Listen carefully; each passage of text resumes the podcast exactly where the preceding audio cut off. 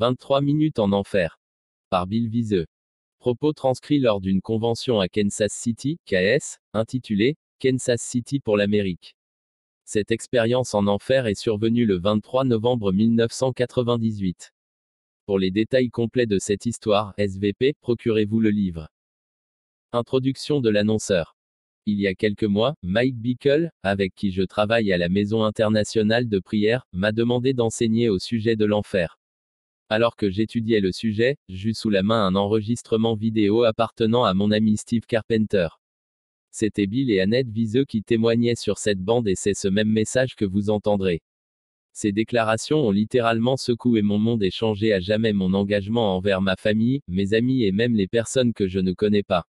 Je ne serai plus jamais le même et je n'exagère pas. S'il vous plaît, ne croyez pas que je parle hyperboliquement. Ces révélations ont définitivement transformé la manière dont j'entrevois les brèves années qui me restent à passer sur cette terre et c'est ma prière que Dieu, aujourd'hui, produise en vous le même effet.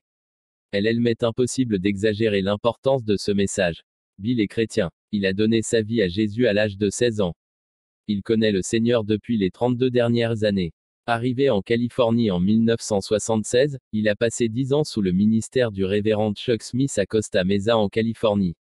Bill et sa femme sont agents immobiliers. Ces 15 dernières années, Bill a fait partie de la congrégation et du leadership du Nid sous le pastorat du docteur Gary Greenwald dans la ville d'Orange County, en Californie. Un des pasteurs du Nid le révérend Raoul, est venu vers Bill quelques mois plus tôt pour s'entretenir avec lui. Bill, Dieu va opérer un réveil en Amérique. Ce réveil commencera à Kansas City. Il t'enverra là-bas et tu dois y aller. Bill et Annette ne sont jamais allés à Kansas City de toute leur vie. Le lendemain, j'ai téléphoné à Bill et je lui ai dit, pourrais-tu envisager de venir à Kansas City? J'ai visionné ta vidéo cassette et je crois que tu es censé venir. Je suis convaincu qu'ils sont ici sous l'ordre de Dieu.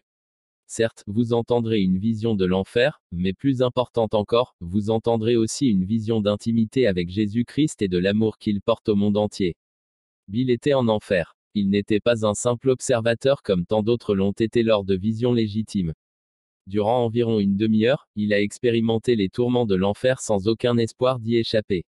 Bill et son épouse sont profondément dévoués à Jésus-Christ, aux œuvres de Dieu et aux directions du Saint-Esprit. Vous les aimerez vous aussi. Accueillons donc, s'il vous plaît, Bill et Annette Viseux. Bill Viseux prend la parole. C'est un honneur d'être ici. Tout le voyage était une bénédiction pour nous. Comme le disait Al, nous travaillons dans le domaine de l'immobilier. Nous ne faisons pas cela pour gagner notre vie. Nous ne faisons pas cela pour l'argent. Nous savons seulement que Dieu nous a dit d'aller et de parler au monde à propos de son amour pour les humains et de leur dire qu'il n'a jamais désiré, un seul instant, voir sa précieuse création mettre les pieds en enfer. C'est donc pour cette raison que nous sommes ici. Par égard pour le temps dont je dispose, j'abrégerai ce témoignage et sans tarder, j'y apostrophe entrerai dans le vif du sujet. Mais tout d'abord, j'aimerais préciser quelques points concernant certaines questions que vous vous poserez peut-être. La première question que je me serais moi-même posée en m'écoutant, aurait été, comment sais-tu que ce n'est pas simplement un rêve que tu as fait? Un cauchemar. Premièrement, sachez que j'ai quitté mon corps car j'ai vu celui-ci étendu sur le sol lorsque je suis revenu. Je sais donc, sans l'ombre d'un doute, que j'ai vécu une expérience hors du corps. Quelques chrétiens m'ont dit, oh mais un chrétien ne peut pas quitter son corps. C'est faux. Dans 2 Corinthiens 12 sur 2, lorsque Paul a été ravi au troisième ciel, il déclare, Si ce fut dans mon corps je ne sais, si ce fut hors de mon corps je ne sais. Bref, s'il ne le sait pas, cela signifie que c'est possible. De plus, nous lisons au verset 1 que Paul parle d'une vision. Je crois donc que mon expérience rejoint la catégorie des visions. Dans Job 7h14 il est écrit, C'est alors que tu m'effraies par des songes que tu m'épouvantes par des visions. C'est exactement ce que le Seigneur a fait, au travers d'une vision, il m'a terrifié. À la suite de cette expérience, il m'a fallu une année pour retrouver mon calme et redevenir une personne normale. J'ai été profondément bouleversé et traumatisé par la peur. Cela a eu pour effet de changer complètement mon point de vue sur la manière de témoigner et comment apprécier ce que Dieu nous a fait éviter. Je demanderai à ma femme de venir un instant. Elle pourra partager avec vous ce qui s'est passé lorsqu'elle m'a trouvé dans le salon car je ne me rappelle pas cet épisode. Je désire donc qu'elle vous dise quelques mots. Merci. Annette, l'épouse de Bill Viseux, prend la parole. Il était environ 3h23 du matin lorsque je me suis réveillé. Je m'en souviens très bien car j'ai regardé notre cadran digital et remarqué que Bill n'était pas à côté de moi. J'entendais des cris en provenance du salon. Je me suis alors dirigé vers le couloir et j'ai aperçu mon mari dans un état comme je ne l'avais jamais vu auparavant. Ceux qui connaissent Bill savent qu'il est un homme très conservateur de nature, très calme et professionnel. Il n'est tout simplement pas le genre à devenir excité ou très émotif pour quoi que ce soit, sauf parfois, lorsqu'il est dans la présence de Dieu. Bref, je l'ai vu la traumatiser, littéralement traumatisé, tenant sa tête entre ses deux mains, pleurant et criant. Il gisait dans une position fétale sur le plancher de notre salon. Je ne savais pas quoi faire. Je croyais qu'il avait une attaque cardiaque. Je me suis mis à prier et Bill s'est écrié, prie que le Seigneur enlèvera ça de ma tête. Le Seigneur m'a amené en enfer, je sens que mon corps se meurt, je ne peux pas faire face à ça, j'ai donc commencé à prier sur lui et environ 10 à 20 minutes plus tard, il a commencé à se calmer. Il était littéralement traumatisé, comme quelqu'un revenu de la guerre du Vietnam ou comme quelqu'un qui a été victime d'un terrible accident de voiture et qui revit ces douloureux événements. Ce n'était pas simplement une personne qui a fait un mauvais rêve et qui se réveille. Alors voilà, je tenais à attester ces choses. Bill Viseux reprend la parole. Je suis tellement béni d'avoir une bonne épouse. Je suis vraiment reconnaissant envers Dieu, je suis marié depuis 4 ans, je connais ma femme depuis 6 ans et je dois dire que ce fut les, les 6 meilleures années de ma vie, alors Dieu soit loué. Lorsque je suis revenu de cette expérience, je voulais savoir si quelqu'un dans la Bible avait déjà expérimenté l'enfer. En faisant mes recherches, j'écoutais beaucoup Chuck Missler. C'est un enseignant de la parole de Dieu à travers la nation. Un véritable érudit. Il a affirmé que Jonas avait expérimenté l'enfer. Jonas 2 sur 3 dit, du sein du séjour des morts j'ai crié, et dans, Jonas 2 sur 7 il est écrit, les barres de la terre m'enfermaient pour toujours, mais tu m'as fait remonter vivant de la fosse. Ainsi, au moins une personne dans la Bible avait expérimenté l'enfer, Jonas. Comme j'ai été élevé dans les premiers temps de la chapelle du calvaire, je sais que pour être considéré véritable, n'importe quelles expériences spirituelles se doit d'être mentionnées dans la parole de Dieu. Ainsi, si ma propre expérience était vraie, elle devait être relatée dans la Bible. J'ai donc débuté mes recherches et trouvé au-delà de 400 écritures qui dépeignaient tout ce que j'avais vu, entendu, senti bref, tout ce qui avait rapport avec l'enfer. Toutes ces choses sont dans la Bible, donc tout ce que je vous dirai s'y trouve. Au cours de mon témoignage, je ferai référence à quelques écritures. Je ne pourrai pas citer les 400 écritures mais j'en citerai quelques-unes. J'ai également découvert 14 autres personnes qui ont déjà expérimenté l'une ou l'autre des sections de l'enfer. Ces personnes, pour la plupart, se sont retrouvées tout près de la mort ou bien à l'hôpital, décédées et ramenées à la vie. Alors rapidement un petit résumé, avant d'aller au cœur du sujet, comme à l'habitude, ma femme et moi étions présents à la réunion de prière du dimanche soir, en compagnie de nos pasteurs. Nous sommes revenus à la maison comme n'importe quel autre soir tout à fait normal et nous sommes allés au lit. Vers 3 heures du matin, j'ai été emmené, je ne sais pas de quelle manière je me suis retrouvé là. C'est seulement à mon retour que le Seigneur m'a expliqué. J'ai été jeté dans une cellule de prison, comme n'importe quelle cellule de prison que vous pouvez imaginer. Ces murs étaient faits d'énormes pierres rugeuses avec des barreaux sur la porte, j'ignorais où je me trouvais. Je savais cependant que cet endroit était extrêmement chaud, terriblement chaud. Cette chaleur était si insoutenable que j'avais peine à croire que je puisse être encore vivant. Je me sentais comme si j'étais sur le point de me désintégrer, mais j'étais toujours vivant. Pendant un court moment, la pièce était éclairée.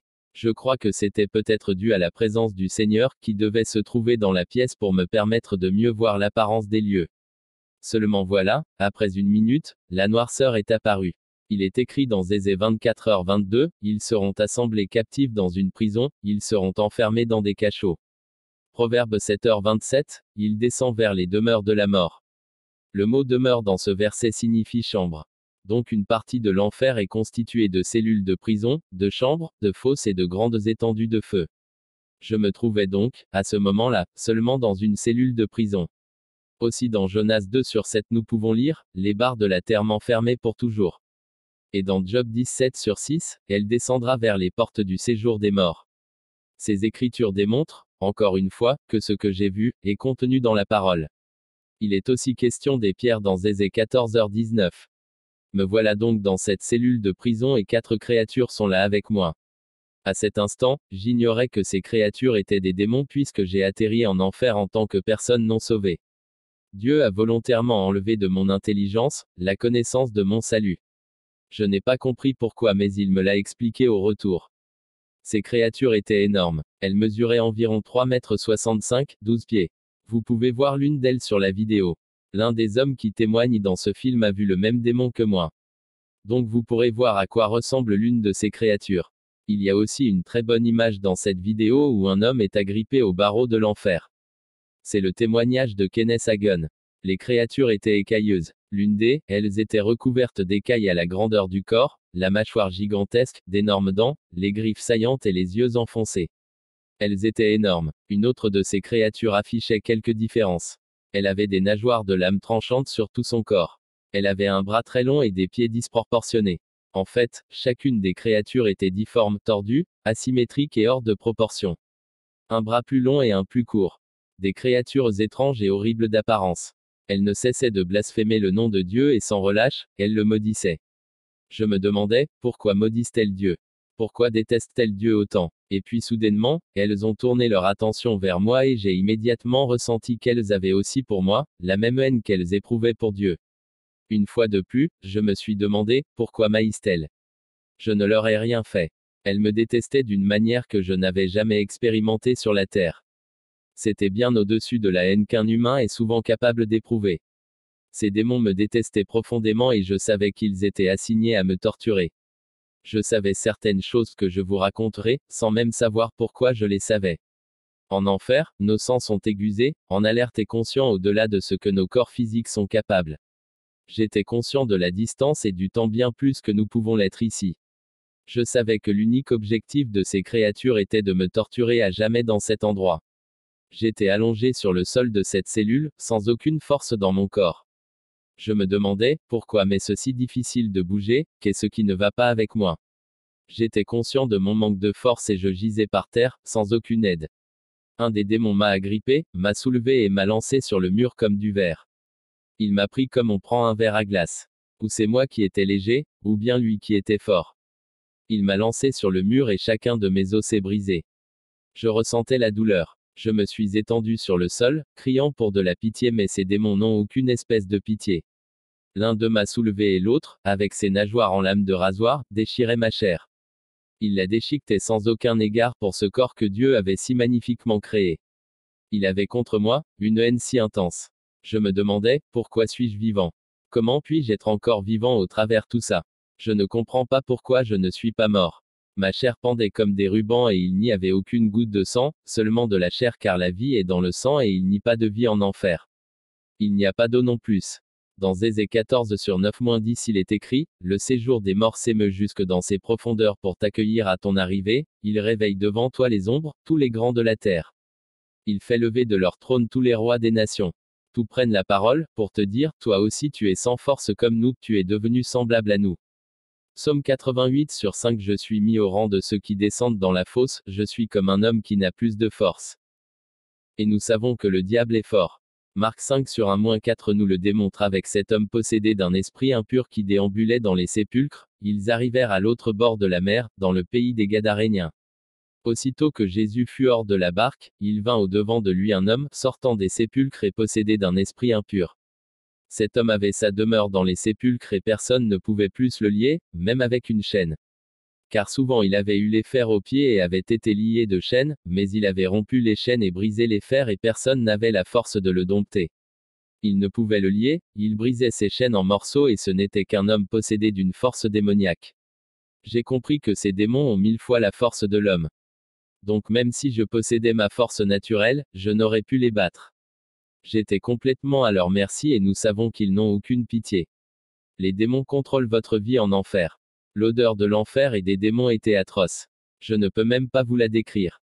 Une odeur de chair brûlée et de soufre. Les démons dégageaient une senteur d'égout, de putréfaction, de viande avariée, de pourri, de laissurie et tout ce que vous pouvez imaginer. Prenez toutes ces odeurs, multipliez-les par mille, approchez-les à votre nez et respirez le tout. C'était tellement toxique que cela vous tuerait si vous respiriez ces odeurs maintenant. Et encore je me demandais, pourquoi je vis encore malgré cette odeur, c'est tellement horrible. Mais je le répète, on ne peut pas mourir, nous devons tout supporter. Les profanations de ces démons lorsqu'ils maudissaient Dieu, sont mentionnées dans Ézéchiel 22h26, Je suis profané au milieu d'eux. Ces sacrificateurs violent ma loi et profanent mes sanctuaires, ils ne distinguent pas ce qui est saint de ce qui est profane, ils ne font pas connaître la différence entre ce qui est impur et ce qui est pur, ils détournenaient les yeux de mes sabbats et je suis profané au milieu d'eux. Profanation, blasphème, langage vulgaire et dégradant. Les tourments qu'ils m'ont fait subir sont relatés dans Deutéronome 32 sur 22-24. Car le feu de ma colère s'est allumé et il brûlera jusqu'au fond du séjour des morts. Il dévorera la terre et ses produits, il embrassera les fondements des montagnes. J'accumulerai sur eux les maux. J'épuiserai mes traits contre eux. Ils seront desséchés par la faim, consumés par la fièvre et par les maladies violentes. J'enverrai parmi eux la dent des bêtes féroces et le venin des serpents. Il y a donc là des dents de bêtes contre nous. De Samuel 22 sur 6 déclare, Les liens du sépulcre m'avaient entouré, les filets de la mort m'avaient surpris. Et dans Michée 3 sur 2 il y a une écriture intéressante concernant les Philistins qui détestaient les Israélites, vous haïssez le, bien et vous aimez le mal. Vous leur arrachez la peau et la chair de dessus les os. C'est ce qu'ils ont fait aux Juifs. Ces choses ont été faites dans le naturel mais où ont-ils pris l'idée? Elle vient de l'enfer car c'est ce que les démons font. Et la pitié. Il est apostrophe, il a que de la pitié et de la compassion au ciel. La miséricorde vient de Dieu et le diable n'a aucune connaissance d'aucune miséricorde que ce soit. Satan est totalement contre ça. Psaume 36 sur 6 éternel. Ta bonté atteint jusqu'aux cieux, ta fidélité jusqu'aux nues. Définitivement, ce n'est pas ainsi en enfer. Et psaume 74 sur 20 dit, et égard à l'alliance. Car les lieux sombres du pays sont pleins de repères de brigands. L'enfer est tout simplement un endroit cruel, horrible et misérable que vous devez souffrir.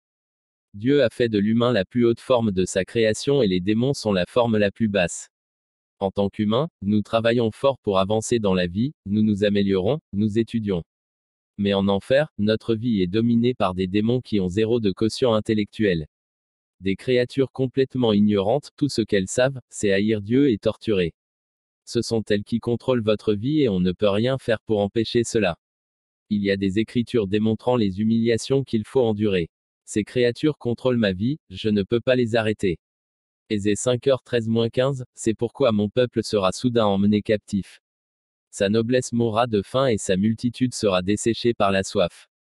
C'est pourquoi le séjour des morts ouvre la bouche, élargit sa geloutre mesure. Alors descend la magnificence et la richesse de Sion et sa foule bruyante et joyeuse, les petits seront abattus et les grands seront humiliés. Et les regards des hautains seront abaissés. Aisé 57 sur 9-16 Tu vas auprès du roi avec de l'huile, tu multiplies tes aromates, tu envoies au loin tes messagers. Tu t'abaisses jusqu'au séjour des morts. À force de marcher tu te fatigues, et tu ne dis pas, j'y renonce. Tu trouves encore de la vigeur dans ta main, aussi n'es-tu pas dans l'abattement? Et qui redoutais-tu, qui craignais-tu pour être infidèle, pour ne pas te souvenir, te soucier de moi? Est-ce que je ne garde pas le silence, et depuis longtemps? C'est pourquoi tu ne me crains pas. Je vais publier ta droiture, et tes œuvres ne te profiteront pas. Quand tu crieras, la foule de tes idoles te délivrera-t-elle Le vent les emportera toutes, un souffle les enlèvera. Mais celui qui se confie en moi héritera le pays, et possédera ma montagne sainte. On dira, frayez, frayez, préparez le chemin, enlevez tout obstacle du chemin de mon peuple. Car ainsi parle le Très-Haut, dont la demeure est éternelle et dont le nom est saint, j'habite dans les lieux élevés et dans la sainteté, mais je suis avec l'homme contrit et humilié, afin de ranimer les esprits humiliés. Afin de ranimer les cœurs contrits. Je ne veux pas contester à toujours ni garder une éternelle colère, quand devant moi tombent en défaillance les esprits, les âmes que j'ai faites. Ézéchiel 32 sur 24. Là était l'âme, avec toute sa multitude. Autour est son sépulcre. Tous sont morts, sont tombés par l'épée.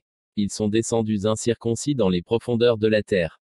Eux qui répandaient la terreur dans le pays des vivants et ils ont porté leur ignominie vers ceux qui descendent dans la fosse. C'était quelque chose d'horrible que de voir sa vie contrôlée par ces créatures qui n'ont aucune pitié pour vous. La noirceur et les cris en enfer. J'étais allongé dans la cellule et c'est devenu très noir. Bien que j'ai déjà visité des grottes, dans les mines de fer de l'Arizona, je n'avais jamais vu une telle noirceur.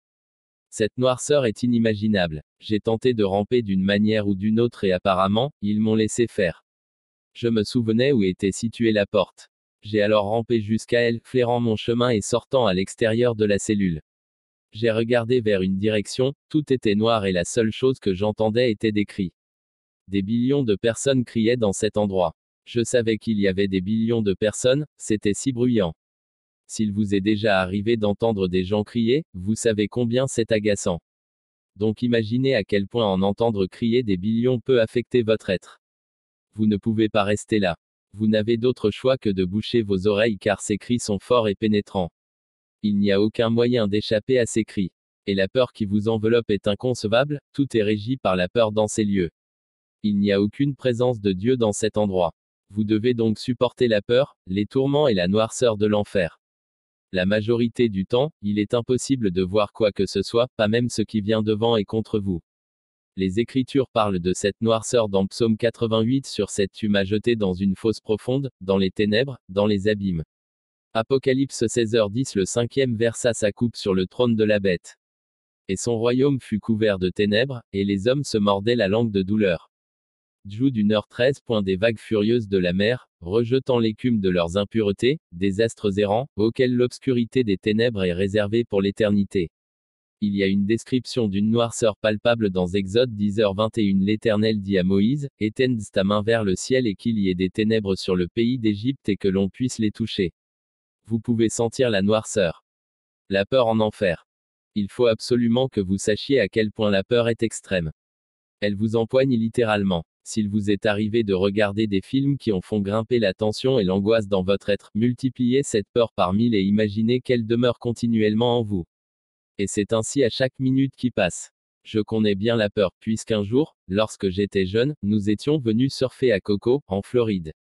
Un groupe de requins m'a encerclé, quand tout à coup, un requin tigre de 2,75 mètres, 9 pieds, de long a mordu et arraché la moitié de ma planche.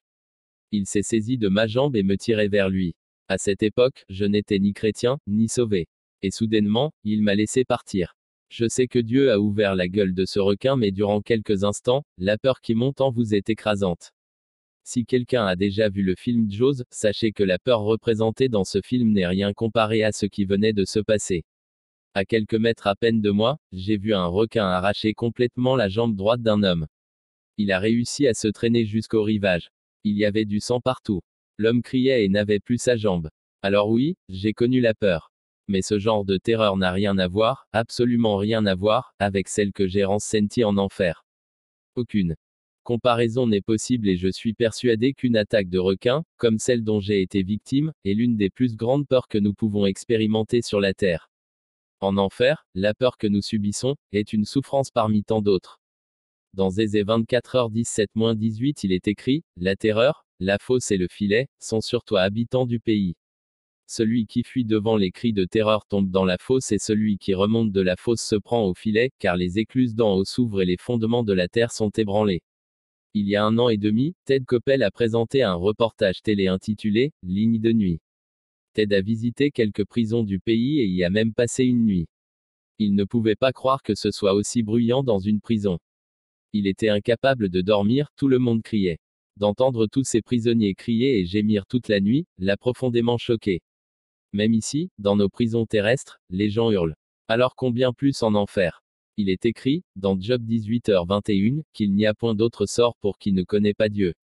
Et Job 18 à 14 il est arraché de sa tente où il se croyait en sûreté. Il se traîne vers le roi des épouvantements. Le diable est assurément le roi de la terreur. Désolation de L' enfer. J'étais maintenant à l'extérieur de la cellule, regardant dans une direction. Je pouvais apercevoir des flammes de feu à environ 16 km, 10 000, d'où je me trouvais. Je savais qu'elles étaient situées à cette distance. Et puis à côté, à environ 5 km, 3000, il y avait une fosse de feu dont les flammes s'élevaient très hautes, jusqu'à l'horizon, laissant voir, quelque peu, le paysage de l'enfer. La noirceur était si lourde, elle engloutissait n'importe quelle lumière. Il y en avait parfois juste un peu, me permettant de voir l'horizon. Tout était brun et désolant. Aucune feuille verte ou quoi que ce soit qui respirait la vie. Seulement des pierres, un ciel noir et sale empreint d'un brouillard épais. Les flammes étaient si hautes, ce sont elles qui me permettaient de voir cette désolation. Deutéronome 29 sur 23 L'Éternel aura frappé ce pays, à la vue du soufre, du sel, de l'embrassement de toute la contrée, où il n'y aura ni semence, ni produit, ni aucune herbe qui croisse, comme au bouleversement de Sodome, de Gomorre, d'Adma et de Tseboïm, que l'Éternel détruisit dans sa colère et dans sa fureur. Il est n'apostrophe pas de vie en enfer. C'est si étrange d'être dans un monde où il n'y a pas de vie. Ici, nous jouissons des arbres et de l'air frais mais là tout est complètement mort. La chaleur. L'intensité de la chaleur était si prononcée qu'il est impossible de la décrire. Nous voyons dans Deutéronome 32 sur 24 ils seront desséchés par la faim, consumés par la fièvre et par des maladies violentes. J'enverrai parmi eux la dent des bêtes féroces et le venin des serpents. Jude 1 sur 7. Point point. Que Sodome et Gomorre et les villes voisines, qui se livrent comme eux à l'impudicité et à des vices contre nature, sont donnés en exemple, subissant la peine d'un feu éternel. Somme 11 sur 6. Il fait pleuvoir sur les méchants des charbons, du feu et du soufre. Un vent brûlant, c'est le calice qu'ils ont en partage. C'est ainsi que ça se passe en enfer, il y a une telle chaleur. Ça serait supposé vous tuer, mais vous ne mourrez pas. Vous devez continuellement endurer ces choses. Je désirais sortir de là et m'éloigner de ces hurlements pour retrouver ma tranquillité d'esprit. Un peu comme lorsqu'on désire rentrer chez soi après une journée difficile. On ne souhaite qu'une chose, retrouver sa quiétude. Mais dans ce lieu, vous devez endurer tous ces cris et ces tourments. Vous ne pouvez jamais au grand jamais sortir de là. Jamais. Dans Zézé 57 sur 21 nous lisons, il est n'apostrophe et à point de paix pour les méchants, dit mon Dieu. Vous êtes aussi nus en enfer. Une chose de plus à endurer, la honte. Dans Ézéchiel 32 sur 24 il est question de cette honte dans la fosse. Là était l'âme, avec toute sa multitude. Autour est son sépulcre. Tous sont morts, sont tombés par l'épée. Ils sont descendus incirconcis dans les profondeurs de la terre. Eux qui répandaient la terreur dans le pays des vivants et ils ont porté leur ignominie vers ceux qui descendent dans la fosse. Et dans Job 26 sur 6 devant lui, le séjour des morts est nu. Cette écriture signifie que Dieu peut voir dans l'enfer. C'est un endroit observable pour lui. La nudité est seulement une humiliation de plus à subir. La sécheresse. Elle est l'apostrophe pas d'eau en enfer, sous aucune forme. Aucune humidité dans l'air. C'est tellement sec que vous vous languissez pour une goutte d'eau, exactement comme le dit l'écriture dans Luc 16h23-24. Dans le séjour des morts, il leva les yeux, tandis qu'il était en proie au tourment, il vit de loin Abraham et Lazare dans son sein. Il s'écria, Père Abraham, aie pitié de moi et envoie Lazare pour qu'il trempe le bout de son doigt dans l'eau et me rafraîchisse la langue, car je souffre cruellement dans cette flamme. Abraham lui répondit, Mon enfant, souviens-toi. Ensuite, il lui a parlé de ses frères. L'homme désirait que Lazare trempe seulement le bout de son doigt dans l'eau, pour seulement recevoir une goutte. Cette goutte serait si précieuse, une simple petite goutte, mais jamais au grand jamais vous n'en recevrez une. C'est difficile d'imaginer une telle sécheresse dans sa bouche. Visualisez-vous en train de courir un marathon à travers la vallée de la mort, un morceau doit dans la bouche et ce, des jours et des jours durant. Et c'est cette sécheresse absolue et continuelle que vous devez endurer, sans le moindre espoir d'avaler une infime goutte d'eau. Un élément de plus que les Écritures m'ont révélé c'est que nous savons qu'il y a un grand abîme en enfer placé entre le paradis et Had. L'homme a vu Abraham de loin. Dans le naturel, comment avait-il pu reconnaître Lazare et Abraham? Premièrement, il n'avait jamais rencontré Abraham et de voir quelqu'un d'aussi loin, complique le tout pour savoir exactement où se trouve la personne. Comme je le disais, il y a des choses en enfer que nous savons, tout simplement. Vous comprenez les profondeurs, les distances et bien plus. Alors un des démons m'a agrippé et traîné à nouveau dans la cellule. C'est là que mes tourments ont commencé. Je n'aime pas les raconter car il m'est encore difficile de les faire revivre. Les créatures se sont mises à écraser mon crâne j'hurlai en implorant leur pitié. Mais pas de pitié. Puis, chacun des démons s'est emparé d'un bras et d'une jambe et ont commencé à tirer dessus pour les arracher. Je pensais, je ne peux pas supporter ça, je ne peux pas supporter ça. Près de la fosse. Soudainement, quelque chose m'a agrippé et sorti de la cellule. Je sais que c'était le Seigneur, mais à ce moment-là je l'ignorais. N'oublions pas que j'étais en enfer comme une personne non sauvée. Je suis atterri là comme n'ayant jamais accepté le Seigneur. J'ai été déposé tout près du feu que j'avais vu. J'étais debout, juste à côté de la fosse de feu, en dessous d'une caverne. Elle ressemblait à une cave géante avec un tunnel qui montait. Placé là, je parvenais à voir suffisamment à travers les flammes. J'apercevais des corps, des gens qui hurlaient et brûlaient dans ce feu, criant à plein poumon pour en sortir. Je savais parfaitement que je ne voulais pas aller là. La douleur que j'avais endurée jusqu'à présent était épouvantable, mais je savais que la chaleur de ces flammes était bien pire. Les gens suppliaient pour pouvoir sortir. Il y avait tout autour de la fosse, sur les bords, ces grosses créatures qui repoussaient les gens dans le feu lorsque ceux-ci tentaient d'en sortir. Je me disais, oh, cet endroit est tellement horrible, tellement horrible. Toutes ces choses arrivent en même temps. Vous avez soif, faim et vous êtes épuisé. Mais vous ne pouvez jamais dormir en enfer. Pourtant, vous ressentez encore le besoin de dormir, comme sur la terre. Vos corps ont besoin de dormir. Apocalypse 14h11 dit, et la fumée de leur tourment monte au siècle des siècles, ils n'ont de repos ni jour, ni nuit, vous ne pouvez jamais vous endormir. Imaginez comment c'est de ne jamais pouvoir dormir. En ce qui concerne l'eau, Zacharie 9h11 Je retirerai tes captifs de la fosse où il n'y a pas d'eau. Absolument aucune eau en enfer. Je savais que l'enfer est localisé au centre de terre. C'est là qu'elle se trouve. Je comprenais que je me trouvais à une profondeur d'environ 5600 km 3700 000. Nous savons que la planète Terre a un diamètre de 12 875 km 8000 milles.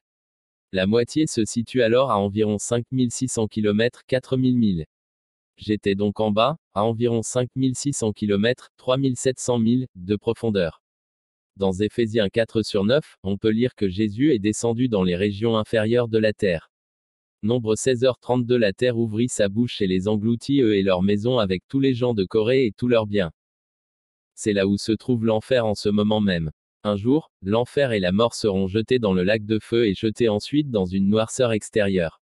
Ça se passera après le jugement. Mais pour l'instant, l'enfer est dans la terre. Démons. Placés près de la fosse de feu, je voyais tous ces démons alignés le long des murs. Tous de grandeur et de formes différentes et déformées. Les créatures les plus affreuses que vous pouvez imaginer. Elles étaient tordues, difformes, géantes ou petites.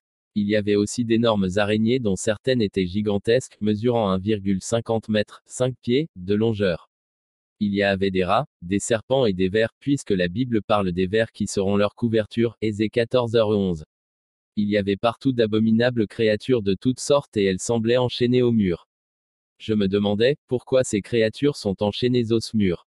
Je ne comprenais pas mais il y a cette écriture à ce sujet d'Andjou d'un sur six qu'il a réservé pour le jugement du grand jour, enchaînés éternellement par les ténèbres, les anges qui n'ont pas gardé leur dignité, mais qui ont abandonné leur propre demeure.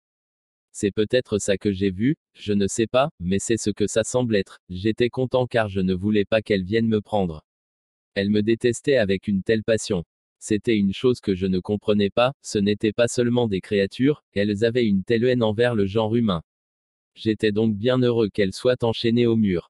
J'ai commencé à monter vers le tunnel pour quitter les flammes. Rapidement, c'est devenu très noir, mais je n'en pouvais plus de voir tous ces démons le long des murs avec leur incroyable puissance. Je pensais, qui pourrait battre ces créatures Personne ne pourrait les battre. Ma peur était si étouffante, je ne pouvais la tolérer en demeurant là. I, aucun espoir, la pire des choses en enfer, bien pire que tous les tourments, c'est de comprendre et de réaliser qu'il n'y a aucun espoir de quitter cet endroit. Dès le début, je comprenais qu'il y avait de la vie en haut sur la Terre. Et les gens sur la Terre, pour la plupart, n'ont aucune idée que ce monde souterrain existe bel et bien. Ils ignorent que c'est un monde réel et qu'il y a là, des billions de personnes qui souffrent et supplient pour une seule chance. Mais ils n'auront jamais cette chance, la chance de se repentir de n'avoir jamais saisi l'opportunité de recevoir Jésus. Ils sont donc coincés là pour toujours. Oui, c'est vraiment la pire des choses en enfer que de se retrouver absolument sans espoir de quitter cet endroit, je le comprenais. Je saisissais le sens du mot éternité. Je comprenais ce qu'était l'éternité. Ici, sur la Terre, nous ne parvenons pas complètement à bien le saisir. Mais là-bas, je le comprenais. Je savais que je serais là pour toujours, sans espoir de partir. Je pensais à ma femme. Je ne pourrais plus jamais être près d'elle. Je lui ai toujours dit que si un jour nous étions séparés par un tremblement de terre ou quelque chose d'horrible, j'irai vers toi. Je te trouverai. Je serai près de toi, même si nous sommes séparés. Mais dans cet endroit, je ne pouvais pas aller vers elle. Je ne pourrais plus jamais la voir. Elle n'aurait aucune idée de l'endroit où je me trouve et je ne pourrais plus jamais jamais lui parler. Cette pensée m'angoissait terriblement. Je n'étais plus en mesure de lui parler à nouveau, des apostrophes être près d'elle, et de son côté, elle ne savait pas où je me trouvais, moi qui n'avais aucun espoir de partir ou du moins de mourir pour me soustraire à ce lieu. Mais ici, sur la Terre, nous n'expérimentons jamais complètement une situation totalement vide d'espoir. Dans Zézé 38 sur 18, il est écrit, Ceux qui sont descendus dans la fosse n'espèrent plus en ta fidélité. Pas d'espoir et Jésus est la vérité. Il est la vérité. Jésus apparaît. Je commençais à marcher dans le tunnel. J'étais dans un état de peur profonde perdu, sans espoir, craignant les démons. Puis, tout à coup, soudainement, Jésus est apparu. Loué sois-tu Seigneur, Jesus s'est manifesté. Cette lumière brillante illuminait la place. Je ne voyais que sa silhouette, la silhouette d'un homme. Je ne pouvais pas voir son visage car il brillait trop. Je regardais à l'intérieur de cette lumière et je voyais sa silhouette. Je me suis agenouillé, effondré. Je ne pouvais faire autre chose que le louer. J'étais si reconnaissant. La seconde d'avant j'étais perdu pour toujours et là, en un instant, j'étais hors de cet endroit car je connaissais déjà Jésus. Les autres personnes ne pouvaient partir, mais moi oui, car j'étais déjà sauvé. Je savais et comprenais que sans Jésus, aucune sortie de secours n'était possible. Jésus est le seul chemin et la seule manière de rester loin de cet endroit. Dans Apocalypse 1h17, Jean a été ravi dans les cieux et il a vu Jésus. Il décrit son visage comme le soleil lorsqu'il brille dans sa force et que le voyant, il s'est jeté à ses pieds comme un homme mort. C'est exactement ce qui m'est arrivé aussi. Je me sentais comme un homme mort à ses pieds. Vous pensez sûrement que je devais avoir des millions de questions à lui poser à ce moment-là, mais la seule chose que vous pouvez et voulez faire, lorsque vous vous trouvez devant lui, c'est le louer, adorer son saint nom et le remercier de vous avoir sauvé. Une fois mon calme retrouvé, du moins suffisamment pour me permettre de reformer quelques pensées, j'ai songé à demander au Seigneur, en fait, je ne crois même pas lui avoir posé la question de vive voix, je ne faisais que me la poser intérieurement. Et il m'a répondu. Je me demandais, Seigneur, pourquoi m'as-tu envoyé dans cette place? Pourquoi m'as-tu envoyé là? Il m'a dit, parce que les gens ne croient pas que cette place existe. Il a ajouté, même certains de mes enfants ne croient pas que cette place est vraie. J'étais ébranlé en entendant cette déclaration. Je pensais que tous les chrétiens croyaient à l'enfer. Mais ce n'est pas tous les chrétiens qui croient à la littéralité d'un enfer brûlant. Pour je ne sais quelle raison, Jésus m'a pris pour retourner là. Je suis celui qui a le moins envie de retourner dans cette place. Ma femme et moi détestons les films d'horreur. Nous détestons tout ce qui est mauvais. Je n'aime pas non plus l'été et encore moins la chaleur. C'est dégoûtant, il n'y a aucun ordre en enfer. C'est le chaos, le désordre et c'est répugnant. Et moi, j'aime beaucoup que tout soit ordonné et excelle. Jésus n'a pas voulu me dire pourquoi il me ramenait là. Il a dit, va et dis-leur que je déteste cet endroit et que ce n'est pas mon désir qu'u apostrophe une seule de ma création, aille dans cette place. Aucune. Je n'ai jamais fait ce lieu pour l'homme. Il a été fait pour le diable et ses anges. Tu dois aller leur dire. Je t'ai donné une bouche, va et dis-leur. J'ai pensé en moi-même, mais Seigneur, ils ne me croiront pas. Ils vont penser que je suis fou ou que j'ai fait un mauvais rêve. Ne penserais-tu pas ça? Comme je songeais à cela, le Seigneur m'a répondu et a dit, ce n'est pas ton travail de les convaincre. C'est le travail du Saint-Esprit. Toi, tu n'as qu'à aller et leur dire. Et de l'intérieur, oui Seigneur, absolument. Je dois aller leur dire. Tu ne peux pas être inquiet et craindre ce que le monde va penser de toi, tu dois seulement aller et laisser Dieu faire le reste. Amen. Et j'ai dit, Seigneur, pourquoi ces créatures me détestent-elles autant? Il a dit, parce que tu es fait à mon image et elles me détestent. Vous savez, le diable ne peut rien faire contre Dieu. Il ne peut pas s'attaquer à lui et lui faire mal. Mais il peut s'en prendre à sa création. Voilà pourquoi le diable déteste les humains et les trompe pour les amener avec lui en enfer. Il leur inflige des maladies et tout ce qu'il peut faire pour détruire la création de Dieu. La paix de Dieu. Et là, Dieu m'a immergé de sa pensée. Il m'a laissé toucher une partie de son cœur qui me démontrait combien il aime les humains. C'était incroyable, je ne pouvais même pas l'absorber. C'était fort, absolu. Aussi longtemps que vous serez dans vos corps, vous ne pourrez pas mesurer l'amour qu'il a pour l'homme. Vous savez à quel point nous aimons nos femmes, nos enfants. Eh bien l'amour que nous avons pour eux ne peut se comparer à l'amour que Dieu a pour nous. Son amour est infiniment plus grand que notre capacité à aimer. C'est cet amour qui est décrit dans Éphésiens 3h19, l'amour de Dieu qui surpasse toute connaissance. Cet amour est tellement au-delà de toute connaissance qu'il est impossible de le saisir. Je ne pouvais pas croire à quel point il a aimé les hommes au point d'en être prêt à mourir, ne serait-ce que pour une seule, afin de lui éviter l'enfer. C'est douloureux pour le Seigneur, il pleure lorsqu'il voit une personne y aller. Et je me suis senti si mal pour le lui. J'ai senti son cœur, il m'a laissé toucher une portion de son cœur. Il ressentait de la tristesse pour sa création qui va là. Et je pensais, je dois aller dehors et témoigner, prendre tout le souffle qu'il me reste et aller parler au monde de Jésus, et combien bon il est. Nous devons évangéliser. Ce sont de bonnes nouvelles. C'est une bonne nouvelle et le monde ne le sait pas. Ils doivent être informés. Vous savez, nous devons partager cette connaissance. Les gens ont un manque de connaissance dans ce domaine. Dieu veut que nous partagions avec le monde combien il est bon et combien il déteste cette place. Il m'a également dit, dis-leur que je reviendrai, très bientôt. Puis il l'a répété à nouveau, dis-leur que je reviendrai, très bientôt. Maintenant la raison pour laquelle je crois que je ne lui ai pas demandé, que veux-tu dire Seigneur?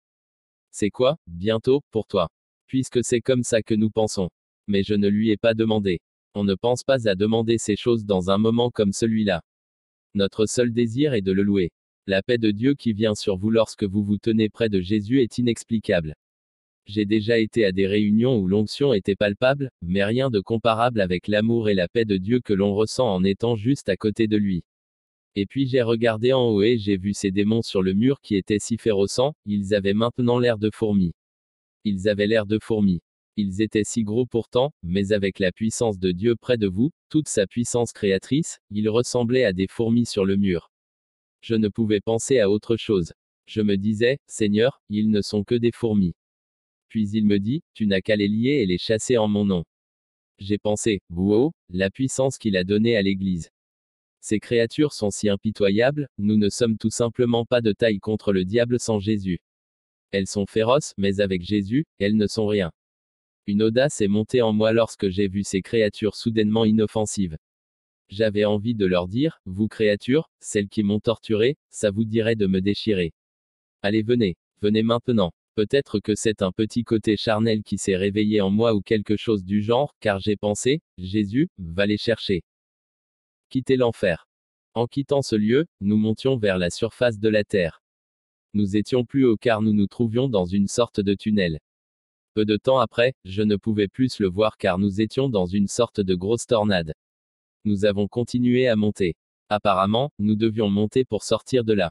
Arrivé au sommet, j'ai pu regarder la Terre en bas. Je voyais sa grandeur et sa courbe. C'était extraordinaire de la regarder.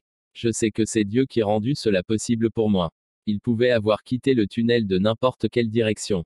Il savait que dans mon cœur lorsque j'étais un enfant, j'avais toujours voulu voir à quoi ressemblait la Terre de l'espace.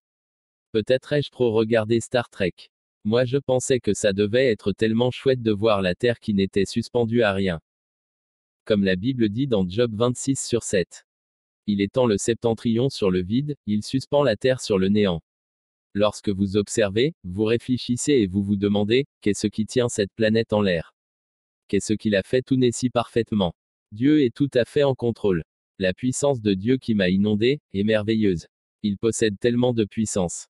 Chaque petite chose est sous son contrôle. Pas un cheveu sur votre tête ne tombe sans qu'il le sache. J'étais inondé par ses pensées. Dieu a tellement de puissance. Ça me renversait. Il y a cette écriture dans Zézé 40 sur 22 qui dit que le Seigneur est assis au-dessus du cercle de la terre. À cet endroit, j'étais moi aussi au-dessus du cercle de la terre. J'ai aussi pensé, Seigneur, comment les gens avant Christophe Colomb ont-ils pu croire que la terre n'était pas ronde, après avoir lu cette écriture? Vous savez, les gens pensaient vraiment que la terre était plate. Mais bon, en redescendant, nous sommes passés à travers la couche d'ozone. Je savais que nous traversions la couche d'ozone qui est autour de la Terre. Je le savais, tout simplement. J'étais avec Dieu et malgré tout, j'ai songé à cette question idiote, je me demande comment il va faire pour passer à travers cette couche d'ozone. Vous savez que pour aller dans l'espace, ils doivent pénétrer la couche d'ozone sous un angle parfait. Nous l'avons franchi sans aucun problème. Aucune surprise. Je suis certain que le Seigneur a dû rouler les yeux en voulant dire, je peux faire face à ce défi. On peut lire dans Psaume 47 sur 10 car à Dieu sont les boucliers de la terre. Il est en contrôle de tout, vraiment tout. Je ne voulais pas qu'il parte. Je voulais seulement demeurer dans sa présence. Nous sommes revenus si rapidement en Californie. Vraiment rapidement. Nous bougions si vite, se dirigeant vers notre maison. Puis je regardais et je pouvais voir à travers le toit de notre maison. Je pouvais me voir étendu sur le plancher dans le salon. Me voir ainsi allongé sur le plancher de notre salon m'a beaucoup ébranlé. Je me disais, ça ne peut pas être moi, je suis ici, c'est moi ça. Vous savez bien qu'on ne voit jamais de nous-mêmes. Là j'étais allongé et je me suis dit, ce n'est pas vraiment moi. Et cette écriture, lorsque Paul dit que nous habitons seulement dans une tente sur cette terre, 2 Corinthiens 5 sur 1, m'a beaucoup frappé. Je me suis dit, là par terre, ce n'est qu'une tente, ce n'est rien. C'est de la vapeur comme nous pouvons le lire dans Jacques 4h14. Cette écriture nous dit à quel point notre existence est courte. La vie est courte. Une centaine d'années dans toute notre vie, ce n'est rien. Ça monte comme de la vapeur. Et je pensais, nous devons vivre pour Dieu. Ce que nous faisons maintenant, ici, compte pour l'éternité. Nous devons sortir et témoigner, sauver les âmes perdues. On ne doit plus s'en faire pour les petites choses insignifiantes et sans importance qui nous gardent liés et qui s'accrochent à nous. Nous devons vraiment sortir et prêcher l'évangile et la bonne nouvelle, car tout ça prendra fin très rapidement. En voyant mon corps étendu là, je me disais que c'était pareil comme lorsque nous débarquons de sa voiture et que nous lui jetons un coup d'œil par derrière. Cette chose ce n'est pas nous, c'est notre voiture. C'est comme ça que je le voyais. Ce corps que je regardais ce n'était qu'une enveloppe terrestre qui me trimballait sur la terre, ce n'était pas mon, vrai moi. Seigneur, ne pars pas, ne pars pas, pensais-je. Je veux seulement rester avec toi pour un moment. Mais il s'est en allé. Je suis revenu au-dessus de mon corps et quelque chose m'a poussé dedans lui, comme si j'étais aspiré par l'intérieur de mon nez ou de ma bouche. À l'instant où Jésus est parti, toute la peur, les tortures et les tourments me sont revenus à l'esprit car il est écrit dans la Bible, 1 Jean 4h18, l'amour parfait bannit la peur. J'étais à côté de cet amour parfait durant tout ce temps. Et lorsqu'il est parti, tout d'un coup, la peur et les horreurs de l'enfer ont fait. Irruption. Je ne pouvais pas le tolérer, je ne pouvais pas le supporter. Je criais, j'agonisais, je ne pouvais pas vivre avec ça. Je savais que ce corps terrestre ne pouvait tout simplement pas gérer ce type de peur. Vous ne pouvez rester debout sous ce genre de pression. Votre corps n'est pas assez fort. C'est donc à ce moment que je priais puisque j'étais capable de prier, enlève ça de ma tête. Dans le naturel, il vous faudrait consulter toutes sortes de spécialistes pour passer au travers de ce genre de traumatisme. Mais Dieu enlève instantanément le traumatisme. Il laisse la mémoire mais enlève le peur traumatisante. J'étais si reconnaissant. Tant de choses sont arrivées après cette expérience, je souhaite que nous ayons le temps d'aller dans tout ce que Dieu a confirmé qu'il m'arriverait. S'il y a quelqu'un ici ce soir qui ne connaît pas le Seigneur, vous devez vous poser une question. Vous devez vous demander, dois-je croire tout ça? Est-ce vrai ce que ces gens ont raconté? Mais plus important encore, que dit la parole de Dieu au sujet de l'enfer? Désirez-vous prendre cette chance et dire, non, moi je ne crois rien de tout ça, je ne crois pas que ça puisse être vrai, vous balancerez alors tout ce que la parole de Dieu dit et tout ce que chacun de nous a raconté. Êtes-vous prêt à prendre cette chance avec votre éternité tout entière? Je trouverais ça très idiot. Ne laissez pas le diable vous tromper. Cette grosse créature qui rit à la fin, montrée dans la vidéo, c'est comme ça que le diable agira lorsque vous arriverez en enfer. Il va rire car vous aviez eu une opportunité de recevoir le Seigneur et vous l'avez manqué. Mais une fois là, vous aurez franchi le point de non-retour. Il n'y a pas de deuxième chance en enfer. Vous serez la perdue à jamais. Vous vous dites peut-être en vous-même, je suis bonne. Je suis même une très bonne personne. Je ne mérite pas de finir dans cet endroit. Et probablement que c'est vrai que vous êtes une bonne personne, si vous vous comparez à la majorité des gens. Mais ce n'est pas une bonne façon de comparer. Nous devons se comparer aux standards de Dieu. Ces standards sont beaucoup plus hauts que les nôtres. Il a dit dans sa parole, que si nous mentons, ne serait-ce qu'une fois dans toute notre vie, et bien que cela fait de nous un menteur. Si nous dérobons une seule chose durant notre vie, une trombone pour le papier par exemple ou bien quelques minutes du temps de notre patron, n'importe quoi, juste une fois, ça fait quand même de nous un voleur. Si on se met en colère sans motif, si on ne pardonne pas à quelqu'un qui nous fait quelque chose de mal, si nous désirons une femme en pensée et toutes ces choses, si nous faisons cela une seule fois, eh bien cela fait de nous un pécheur et un pécheur non racheté, ne parviendra pas à passer les portes du ciel. Alors comme vous voyez, nous avons tout chuté. Nous sommes tous tombés bas un jour. C'est donc impossible que nous puissions aller dans les cieux par nos propres œuvres. Titre 3 sur 5 dit, Il nous a sauvés, non à cause des œuvres de justice que nous aurions faites, mais selon sa miséricorde. Amen. Cela dépend toujours comment nous comparons. Comme une femme qui aperçoit un troupeau de brebis sur une montagne. Elles étaient si blanches et belles. La femme s'exclame, Regardez ces blanches brebis, regardez combien elles sont belles et blanches. Et le soir venu, la neige s'est mise à tomber. Elles est tombée durant toute la nuit et le lendemain matin, la femme voit les brebis à nouveau, cependant cette fois-ci, elles sont ternes et grises comparées à la neige blanche. Nous devons donc se comparer à Dieu. Ses standards sont bien plus élevés que les nôtres. Il nous fallait donc un sauveur car on ne peut aller là-haut par nous-mêmes. Dieu nous offre ce cadeau gratuitement. Il dit dans Jean 14 sur 6, Je suis le chemin, la vérité et la vie. Nul ne vient au Père que par moi. Il est le seul chemin possible. Alors s'il y a quelqu'un ici qui ne connaît pas le Seigneur, quelqu'un ici qui n'a jamais demandé à Jésus de devenir le Sauveur et Seigneur de sa vie. Vous n'êtes jamais venu au point où vous avez eu à demander à Jésus, de vive voix, de venir dans votre vie. Voudriez-vous vous lever? Quelqu'un ici veut-il se lever maintenant pour Jésus? Ne laissez pas le diable et cette créature rire de vous. Levez-vous maintenant, pendant que vous en avez la chance car vous ne savez pas combien de temps vous avez.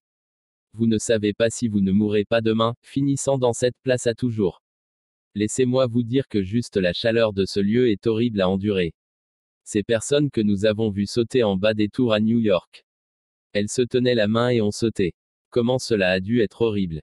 S'il vous est déjà arrivé d'être dans les hauteurs et que vous regardez en bas, vous savez que c'est impensable de sauter d'aussi haut mais eux faisaient face à la chaleur. Et seulement pour quelques secondes. Cela les aurait réduits en cendres. La chaleur était d'environ 2000 degrés. Les scientifiques affirment qu'il fait 12 000 degrés au centre de la Terre. Vous avez à endurer ça pour l'éternité. Si vous êtes prêt à passer au travers de ça, ce serait affreusement stupide. L'heure est venue. L'annonceur prend la parole. La Bible est très claire, nous sommes tous des pécheurs. Mais quiconque invoquera le nom du Seigneur pour sa vie, sera sauvé. Jésus a dit, Si tu me confesses devant les hommes publiquement, je confesserai aussi ton nom devant mon Père dans les cieux et devant les anges. Mais si tu me renies devant les hommes, je te renierai aussi devant mon Père. Je vais vous demander de faire quelque chose. Si publiquement, devant les hommes, vous n'avez jamais déclaré Jésus comme votre Sauveur, si vous n'avez jamais fait de Jésus le Seigneur de votre vie, ou si vous n'êtes pas certain que le ciel sera votre maison éternelle, rappelez-vous que Jésus a été pendu au bois, dépouillé sur la place publique, crucifié pour vous, il a pris sur lui, votre honte. Si vous priez cette prière du plus profond de votre cœur, Dieu va sauver votre âme. Il vous donne l'opportunité en ce moment même, de le faire publiquement. Priez avec nous, tout particulièrement ceux de la congrégation qui réalisent à quel point ils doivent le faire. Père éternel, je crois en toi. Tu es mon Créateur. Je suis un pécheur. J'ai péché dans plusieurs avenues, volontairement et inconsciemment. J'ai chuté, manqué le but. Je suis taché par le péché. Jésus, je crois en toi. Tu es le Fils du Dieu vivant. Tu es l'agneau de Dieu qui enlève le péché du monde, qui enlève mon péché. Je crois que tu es mort à la croix, que tu as versé ton sang innocent pour moi qui suis coupable. Je crois que tu as été enseveli et ressuscité, le troisième jour. Tu es vivant pour toujours. Je t'appelle mon Seigneur. Je t'appelle mon Sauveur. Je te donne ma vie. Je vais t'aimer et te servir pour le reste de ma vie. Je t'appartiens, les bons côtés, les mauvais côtés, les côtés pécheurs, tous mes plans, tous mes rêves, je te donne tout. Ta volonté sera faite en moi. Je crois que je suis sauvé. Non par mes œuvres, mais par la foi en toi. Au nom de Jésus. Amen. Applaudissements longs et retentissants. Cette réponse est parfaitement appropriée. La Bible dit qu'il n'y a pas de plus grande joie dans les cieux lorsqu'un pécheur se repent. Et ça ce n'est qu'une petite indication de ce qui se passe dans les cieux pour ce que vous venir de faire aujourd'hui. Je veux maintenant m'adresser aux autres qui sont ici aujourd'hui et je terminerai avec cela. Je veux vous lancer un appel au changement. Nous sommes très privilégiés d'avoir pu écouter le message de notre frère Bill. Je vais vous lancer un défi, mais je vous préviens, ne l'acceptez pas avant d'être prêt à travailler avec l'esprit. Je n'essaie pas d'être désinvolte, je veux seulement vous avertir de ne pas faire cette confession avant de bien saisir le défi. Alors le voici, en deux parties. Premièrement, je ne craindrai plus de faire face aux hommes. Il faut vraiment agir comme des chrétiens qui savent qu'il y a réellement un paradis et un enfer. Je ne craindrai plus jamais la face des hommes. Deuxièmement, pour le reste de ma vie, je vais parler de Jésus, du ciel et de l'enfer à tout ce que je connais. C'est l'engagement le plus grand. Tous les gens que je connais et qui rejoignent le monde pour Christ, en sont arrivés un jour à ces deux mêmes points d'engagement. À quoi bon avoir une relation avec quelqu'un si on ne partage jamais avec eux cette glorieuse nouvelle qui va sauver leurs âmes de l'enfer? C'est un crime dans l'esprit de connaître quelqu'un, de converser et d'échanger avec, de jouir de sa présence et de ne jamais lui dire que, sans Christ, il ira en enfer. Chaque relation interpersonnelle doit être une porte ouverte pour parler de la vérité qui vous a été témoignée aujourd'hui. C'est la logique même. Si vous n'êtes pas encore prêt pour cela, je comprends. Mais si vous êtes prêt à endosser cet engagement, dites ceci à Dieu, Père éternel, je crois en toi. Je crois en Jésus ton Fils, ton précieux Saint-Esprit. J'accepte le défi de cette heure.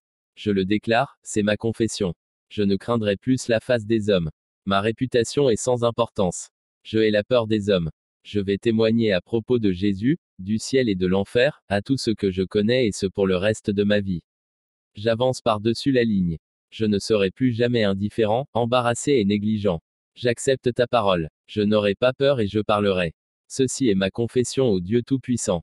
Soulève ton armée éternelle, partout dans cette ville, la nation, le monde. Des gens qui discernent le temps dans lequel ils vivent. Des gens qui comprennent que l'éternité c'est ce qui vient après, des gens qui voient avec clarté la gloire des cieux et les horreurs de l'enfer. Des gens qui ont comme priorité d'obéir à Dieu. Maintenant, nous te demandons grâce. Ils ont fait une confession audacieuse Père et sans ta grâce, ça ne pourra pas se produire. Nous croyons que ta grâce est suffisante pour faire ce que la parole de Dieu nous dit de faire. Grâce, grâce, grâce sur ton peuple, ici, au nom de Jésus.